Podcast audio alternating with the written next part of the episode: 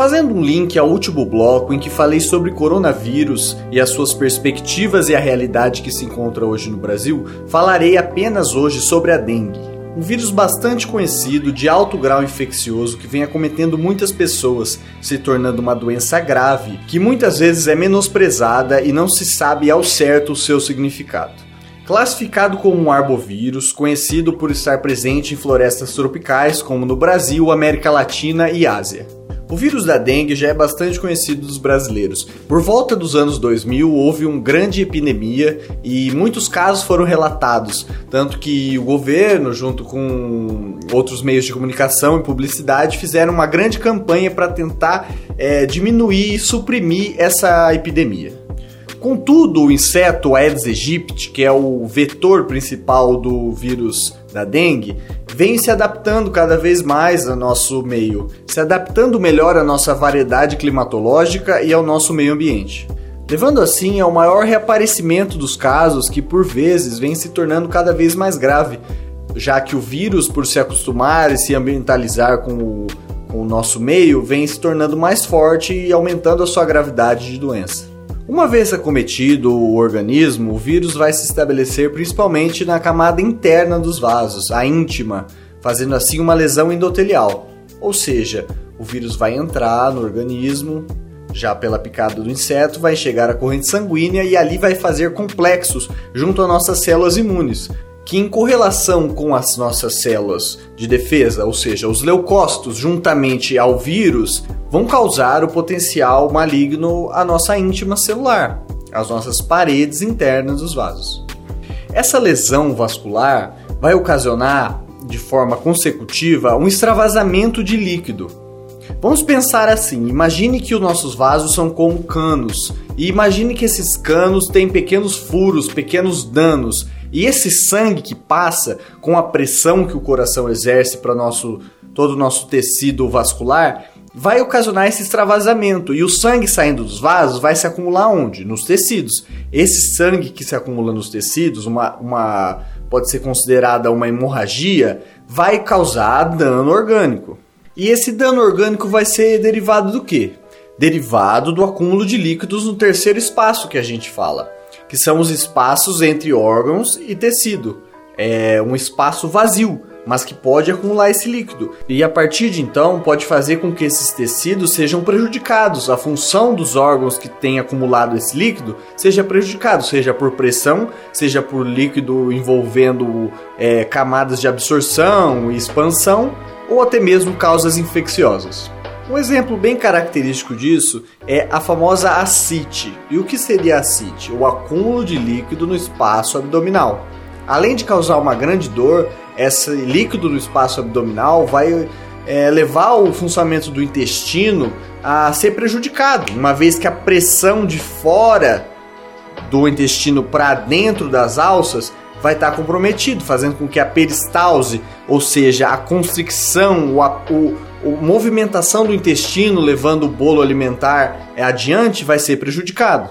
Outro caso bastante relatado é o acúmulo de líquido entre as pleuras, ou também conhecido como derrame pleural, que vai dificultar a expansão do pulmão, fazendo assim uma dificuldade na ventilação. Você vai colocar o ar para dentro, mas você não consegue expandir o pulmão de forma total diminuindo assim a sua saturação de oxigênio, a sua quantidade de oxigênio que você manda para dentro. E também o derrame pericárdico, que é menos correlatado, mas mesmo assim não pode ser descartado totalmente, onde o coração vai ter dificuldade de se contrair, de funcionar como bomba, mandando sangue para as artérias. Fugindo um pouco dos termos científicos e dessa parte mais aprofundada, vou falar um pouco sobre os sinais clínicos que são encontrados comumente na dengue, uma vez que nós, pessoas, precisamos saber quando podemos ter uma doença ou quando descartá-la. É muito importante você saber é, a relevância do assunto e saber a melhor medida possível para combatê-la. Então vamos lá. O principal sintoma e sinal conhecido é a febre alta ela vai se encontrar de uma forma súbita, vai acometer o paciente e ele vai se encontrar num quadro de febre do nada. Apareceu uma febre e essa febre é alta. A cefaleia também é bastante relatada, juntamente a dor retroorbitária, a dor atrás dos olhos e a artralgia, que são dores relacionadas ao aumento de pressão, aumento de pressão na cabeça, aumento de pressão atrás dos olhos e aumento de pressão nas articulações, artralgia, articulações, dor. Outro quadro bastante conhecido é o exantema maculopapular.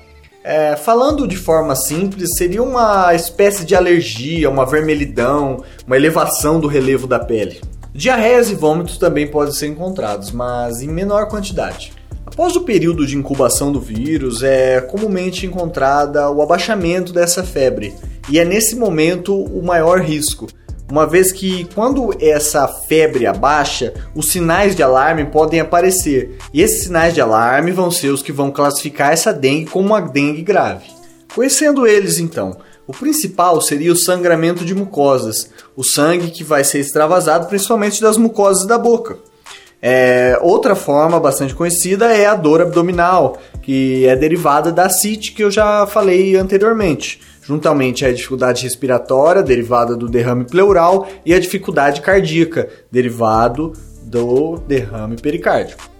Outro quadro bastante encontrado é a hipotensão postural, aquela baixada de pressão no momento que você levanta, é, que dá uma turvada na visão, você se sente meio tonto, mas é derivado do, do diminuição de pressão dentro dos vasos.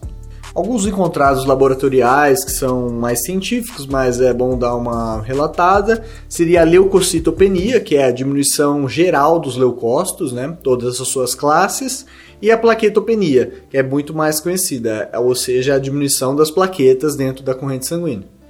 Fazendo um apanhado geral sobre a dengue e essa doença é, que a gente acabou de conhecer, muitas vezes os pacientes têm é, diferenças entre si. As pessoas não são todas iguais.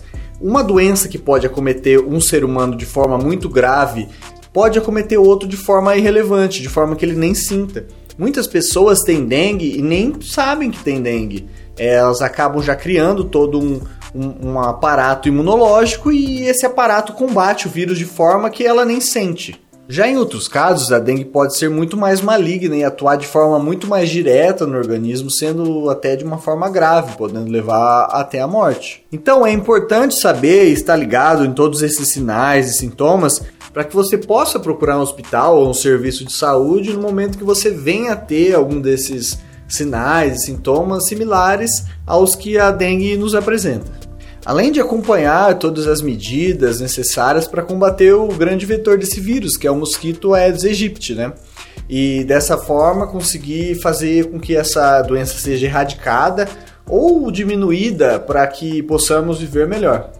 Tá certo? Meu nome é Rodrigo Segala, mais uma vez aqui presente no podcast Realidade 3D, que pode ser encontrado nas melhores plataformas de áudio digital é, esse é o bloco Medicina e Ciência e nos vemos na próxima.